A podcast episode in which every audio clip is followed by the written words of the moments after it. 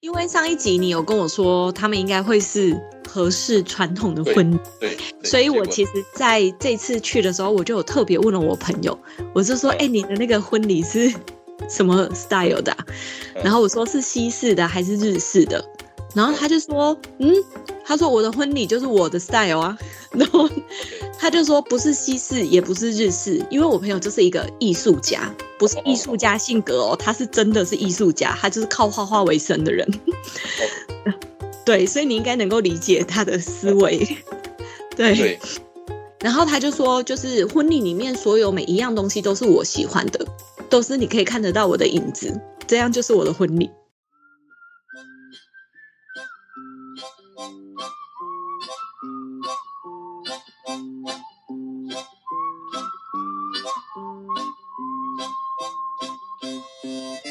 大黑是只狗，狗不会骗人，人才会；狗不会画虎烂，人才会；狗眼也不会看人低，只有人才会。大黑看天下，我看的天下跟你们的不太一样。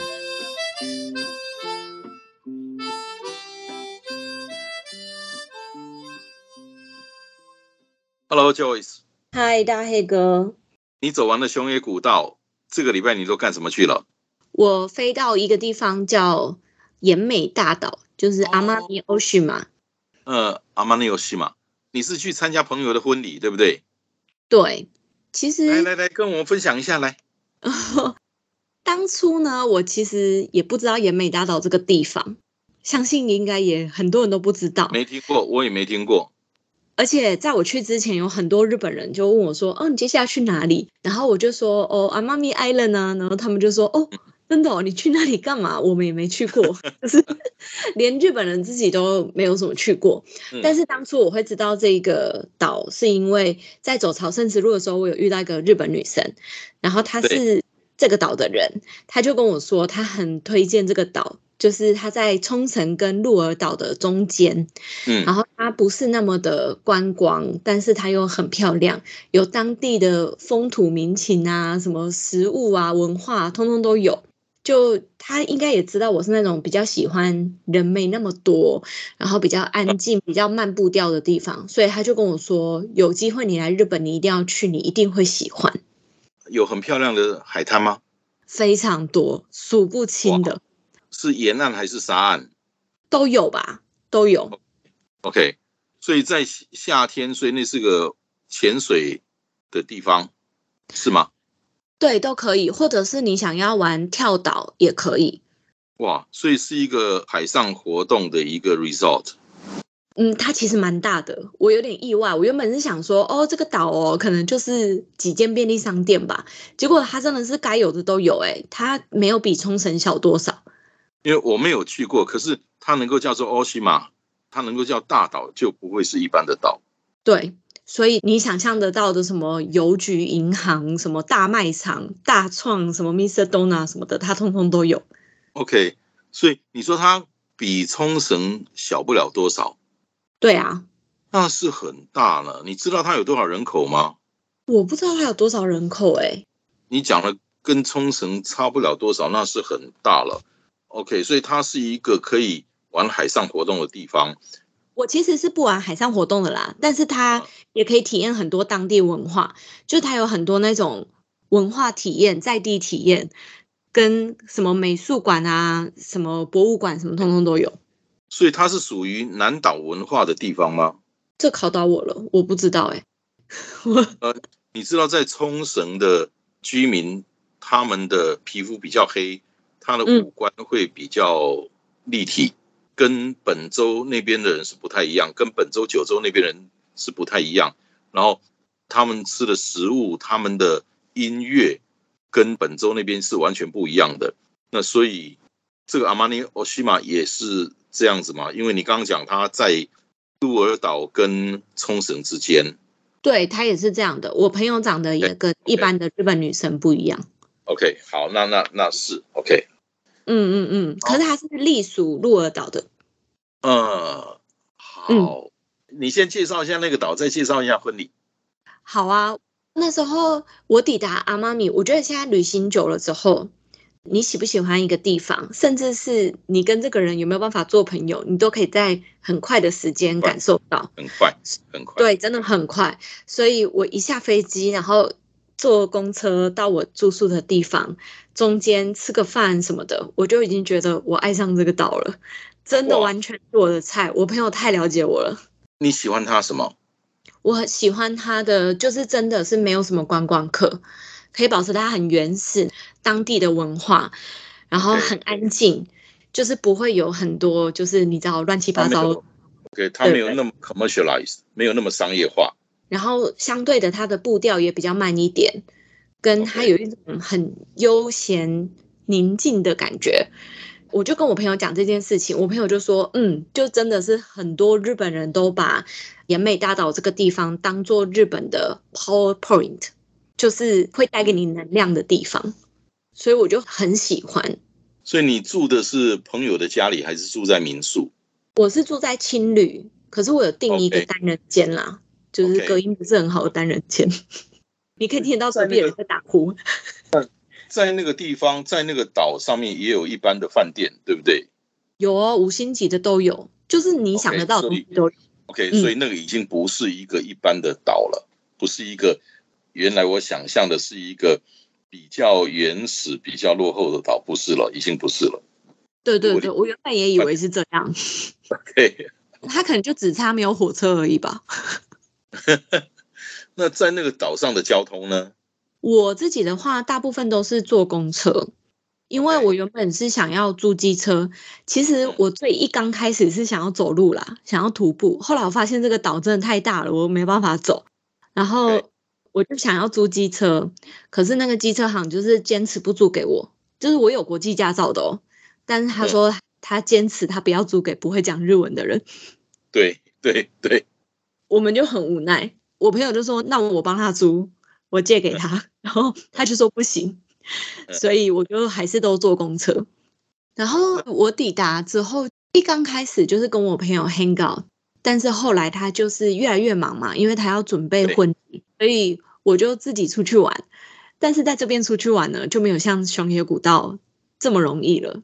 因为我上一集不是有说，熊野古道他们虽然不讲英文，但是他们会准备好很多不同的翻译，然后就叫你读，或者是先把翻译准备好之类的。因为他们会遇到很多外国人，但是在阿妈咪 Island，就是他们根本就几乎不会遇到外国人，他们压根都没想过他们有需要讲英文。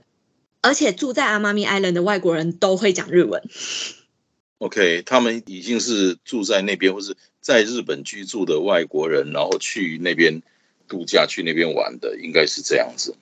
对，然后又因为我是亚洲脸孔，所以他们只要一看到我，就是会疯狂讲日文，那我完全听不懂。然后我一讲英文，他们就可能不想跟我讲话了，因为就会害怕。会啦，因为小地方的人哈。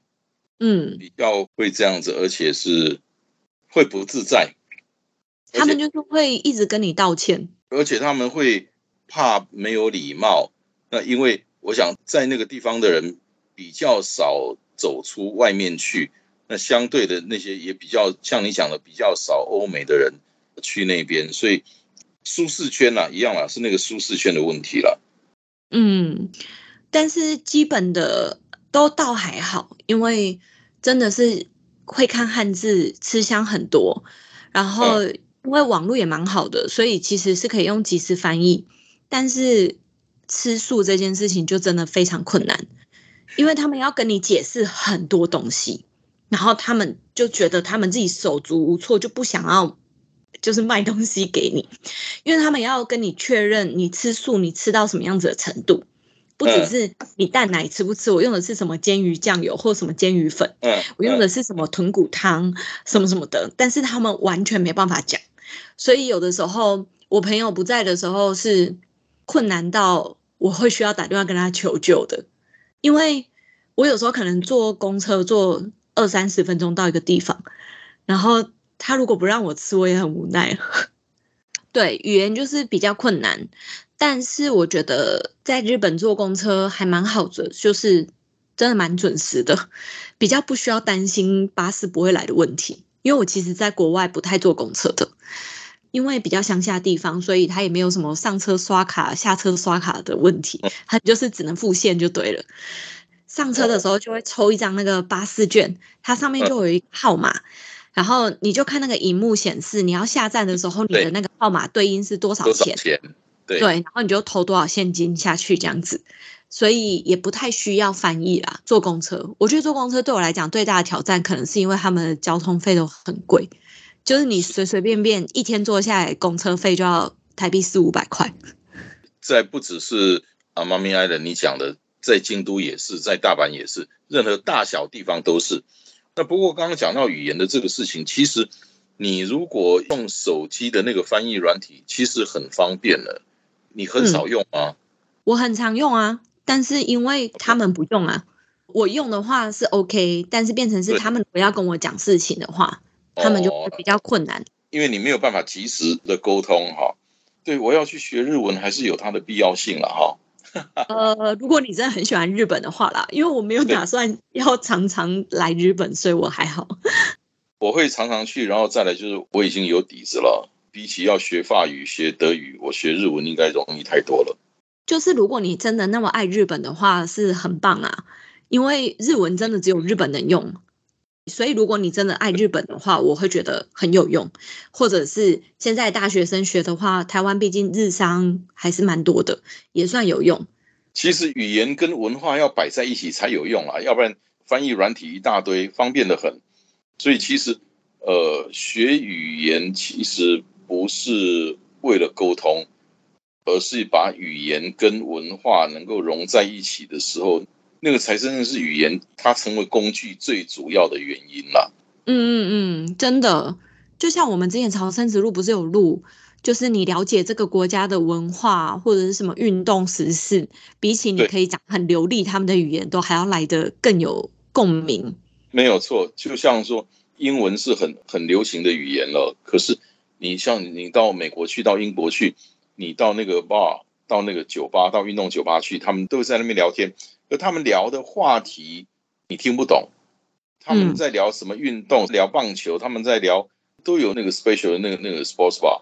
那他们在聊那些东西，如果你不懂，已经不是说沟通的问题，你没有办法融入，那你是不可能去融入那么多的文化。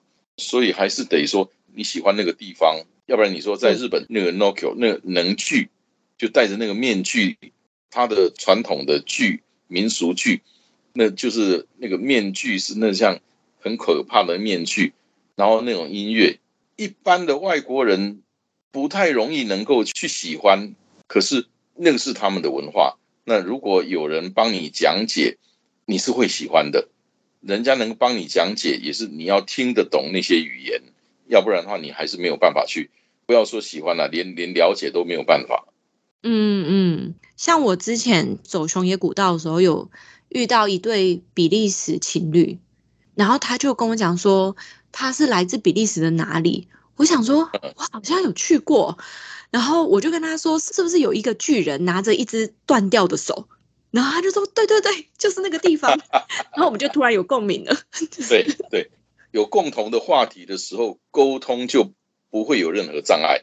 嗯，他们就已经觉得是嘎迪狼了。对，就像我上回跟你讲过一个故事，我说终点前的友情那一次那个影片啊，嗯，出口光跟梁文荣两个语言完全不通的人，能够在五十公里之后开始一起跑，跑回到终点一百公里，那三四个小时、四五个小时的时间，两个人语言不通，然后那个文荣陪着出口光沿途跑，跑到终点。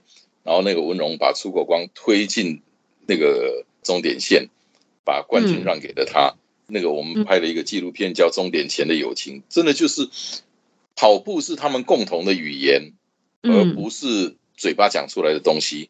两个人能够这样子用肢体语言一起跑，那两个人现在是很好很好的朋友。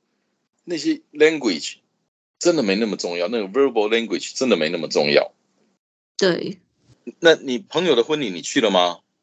我去啦，因为上一集你有跟我说他们应该会是合适传统的婚礼，对，所以我其实在这次去的时候，我就有特别问了我朋友，我就说：“哎，你的那个婚礼是什么 style 的啊、嗯。然后我说是西式的还是日式的，然后他就说，嗯，他说我的婚礼就是我的 style 啊，然后他就说不是西式，也不是日式，因为我朋友就是一个艺术家，不是艺术家性格哦，他是真的是艺术家，他就是靠画画为生的人。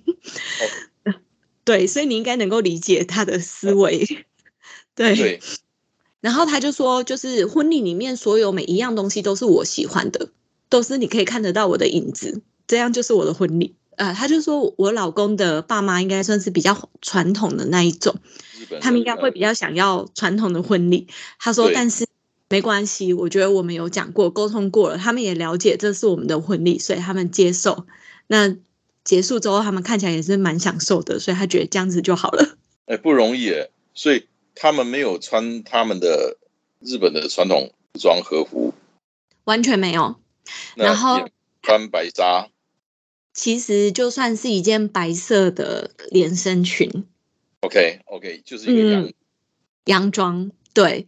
然后我就问他说：“哎，你们不换衣服的吗？新娘？因为像在台湾都会换两三套这样子。”对，然后他连 after party 都继续穿那一套白纱。他就说：“哦，因为我其实原本有准备另外一套衣服，但后来我发现跟我的那个花圈好像不是很搭，所以我想说，那我就继续穿这套白的好了。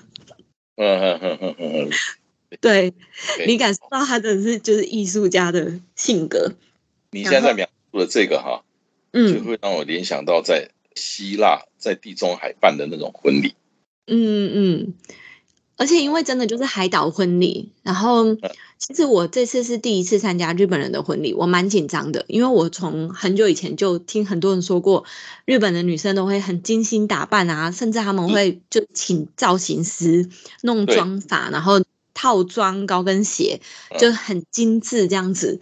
那我我是能多精致？我真的是穿个洋装，把头发扎起来，我觉得就是已经是我的极限了。然后那时候我朋友就跟我说，没关系，就是我们的婚礼很 casual 的，你不用那么紧张。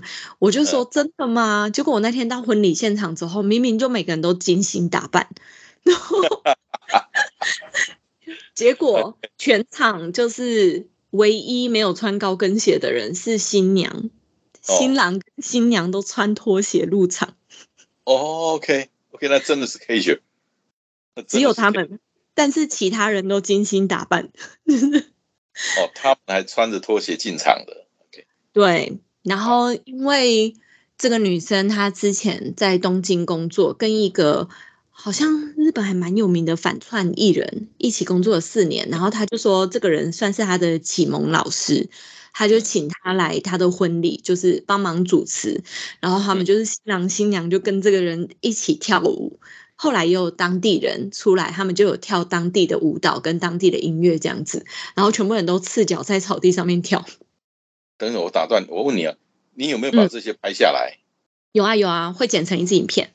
好，好，好，好，我比较期待的是那个影片，因为用我们这样聊天，我相信朋友们在听我们这样聊，那个画面不太容易留下太清楚、太具象的画面。既然有拍影片，那就解决了这个问题了。好，我我会很期待。嗯嗯嗯，对啊，真的是蛮跳脱传统的一个婚礼。那时候我其实，在婚礼的时候就在拍那个他们准备的食物嘛，他们真的现场在草地旁边 barbecue，然后也有龙虾、有牛肉啊什么的。我想说，哎，拍一下有多丰盛给大家看。然后拍完之后，我就想说，我看一下我能吃什么啊。然后，然后后来我旁边就有一个工作人员一直站在我旁边，然后我就说：“哎、你是在等我吗？是不是我挡到他的路还是什么的？”嗯嗯，他就说：“对，我在等你。”他准备了一份素食的餐要给我，哇 OK 然后我就整个想说：第一就是居然为我特别准备素食的餐，嗯第二你怎么知道是我啊？就是你怎么知道我是那个在场吃素的人？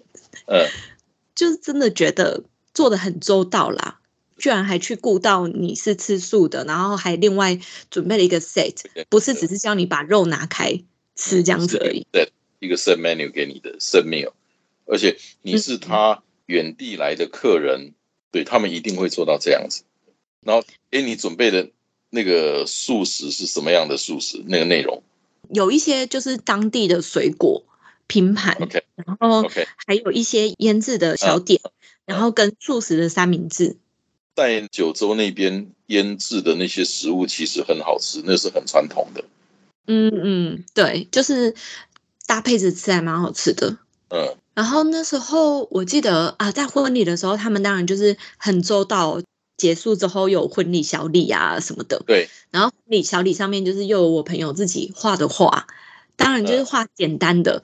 然后每一个人都有自己的一个袋子，然后他每一个宾客都是亲自手写信，而且不是几句话而已，是满满的一张，每一个人署名。嗯，真的很周到，日本人真的就是这么周到。对，嗯，是是真的很用心哈，真的很用心。对。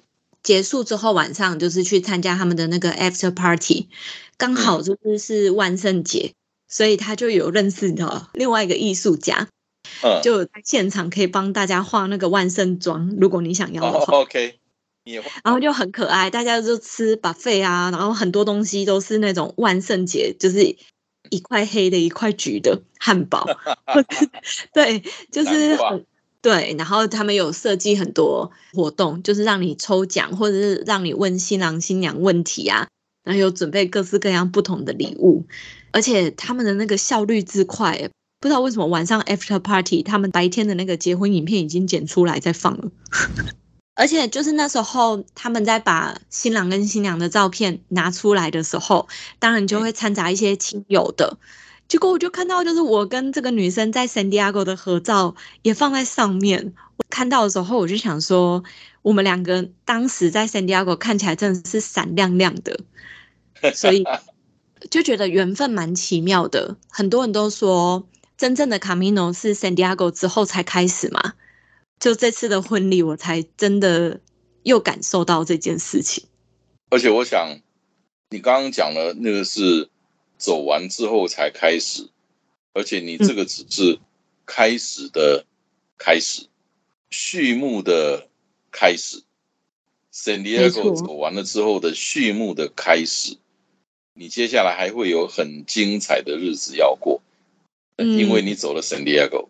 对，我还想讲的就是日本人啊，他们举办婚礼。我后来发现，他们真的是很用心、很认真的在邀请每一个人。他们不是那种什么阿猫阿狗都在邀请的，就是他们如果真的要邀请你，他们是会做的非常非常周到的。就像他帮我准备素食，把我的照片贴在上面，写了满满的信给我，这种，他们是有把你放在心里的，让你来参加这场婚礼，让你感受到被重视的感觉嘛。对，真的，我想就是任何事情都一样，就是那个被重视、在乎，你被 care 那种感觉是非常棒的。因为南宫好凶好凶哈，你在乎的事情，我才会在乎。如果你不在乎了，我也不会在乎。那有人会说 I don't care，我不在乎。你只要讲出来了，你不在乎这个字，你还是在乎的。可是我想要讲的就是。做人做事，真的能力是一回事，在不在乎，其实在能力之前。像我们做那个说走就走，还有做五四二一，我的态度经常就是，只要你在乎，我就不会放弃你。嗯，这倒是真的，而且别人都感受得到。对对，人家感受到，你不用讲，人家感受得到。你只要在乎，你只要重视，全世界都会帮你。对。而且我不是说我这次来日本就为了来福冈参加那个朋友的婚礼吗？另外一个婚礼，对，他是一年前就邀请我了，我那时候还在黑山共和国，然后我是因为为了这个婚礼，才一路慢慢的移动回亚洲的。所以那个也是你在卡米诺认识的朋友吧？在福冈那个福冈？不是，他是我之前住在韩国的时候的同学，算是生命里很重要的人，所以必须得来。嗯嗯嗯嗯嗯，而且他也没有每一个同学都邀，甚至是有一个同学就也住在福冈，他也没有邀，所以对对日本人来讲，真的就是能够被他邀请的，他真的很看重你，所以我就是怎么样都得回来亚洲来参加这个婚礼。OK，所以其实要是没有这个婚礼，你从去年的七月到现在还不会回来，应该不会啦。对，真的是因为为了要回来参加这个婚礼，他真的去年就跟我说了。我也很期待的想看到你在那个阿妈咪 Island 这个婚礼，跟你到时候在福冈那个婚礼会有什么不一样？嗯，我也是期待能够听到你去参加那种传统的婚礼，因为我没有参加过日本人的婚礼，所以我我很期待，很期待。嗯嗯，到时候再好好的剪出来跟大家分享。OK，我在阿妈咪 Island 就是昨天是最后一天嘛，我原本是想说再坐公车去探险一个海滩，因为阿妈咪的海滩真的非常非常非常非常的漂亮。然后，但是一早起来，我就突然有一个感觉，想说。我干嘛要这样折磨自己，这样折腾？就是我其实也已经看到很多很漂亮的海滩，然后也惊艳了，就是这场婚礼，所以我就决定我要慢慢的去洗我的衣服、晒我的衣服，然后找一间咖啡厅，然后好好的工作一下，看一下书。然后中午的时候，我就走去找我朋友，然后他们很可爱，他们就是阿妈咪 Island 还有一个。当地的地方广播，他们就会访问一些就是地方有趣的人，或者是外国人移民来这边，就是访问这样子。所以他们就是刚好在访问那个我朋友请过来的那个反串艺人，然后我就走过去找他，找完之后我们就聊一聊，就说：“哎，我们去吃上次吃的那间餐厅。”吃完之后我就说：“哎，那我下午想要去采买一下，然后回饭店泡个澡。”他就说：“哎，Joyce。”他说：“你活得很像当地人呢、欸，在这里。”他说：“你的行程一点都不观光客，好当地人哦。”然后我就說：“對啊，好像真的是哎，我就是換個地方過生活。就是當你真的喜歡一個地方的時候，我覺得就算只是穿梭在巷弄裡，或者是感受一下在地的生活，然後把你喜歡吃的店再去一次，其實他們都會記得你。我覺得這樣子的最後一天也很棒啊。”未必你一定要拍到一個什麼大景，或去什麼觀光景點，到什麼很厲害的海灘。我覺得對我來說，這樣子就是最完美的最后一天。对，当你在旅行的时候，尤其是观光客，你都想要把当地的所有的景点都去过，都看过。嗯，你看过了之后，你会留下什么在你的脑子里面？你会把什么东西放到你的心里头去？然后你能留住的有多少，会有多久？所以不只是那个旅行，你不能夠我既要我又要我还要。嗯，人家说百鸟在林，还不如一鸟在手，对不对？在林子里头有那么多鸟，只有在你手上那只鸟是你的。那你去一个地方，就想把那个地方所有的景点都走过，都踏破，都看过。可是真的想一想。你离开了之后，在你的脑子里面，一年后、两年后，你还会记得什么？你有感动到什麼嗎？你有领悟到什么吗？用这样子走马观花，真的有什么意思吗？有时候我会比较毒的说，有些人的一生会很精彩，有些人的一生其实他在二十岁就已经死了，只不过到七八十岁才埋进去而已。真的，你去一个地方旅行，就像我们来到这个世界走过这一回，你有什么是能够深植在你的脑子里面，在你的心里头？嗯，真的想一想，旅行是一个短暂的生活，可是人生也是。其实现在 Joyce 跟我讲这一段，我们今天就是随便聊，可是他跟我讲这一段，就让我真有很深的感触。尤其当你年纪越来越大的时候，这个感触会越来越深。我们今天就录到这个地方，我们从谈生活谈到谈人生。可是生活就是人生啊。嗯，你还小，等你大一点再来。我现在这样还小啊。对啊，你的岁数也都快在我的一半啊，对不对？所以等你年纪再大一点，我们再来谈人生。现在谈生活就可以了，就挺好了。我们今天的节目就到这里，下个礼拜我们再听听 Joyce 的。分享，听听他又去了哪些地方，又听听他接触了哪些人。好，谢谢你，Joyce，謝謝大家，谢谢大黑哥，拜拜。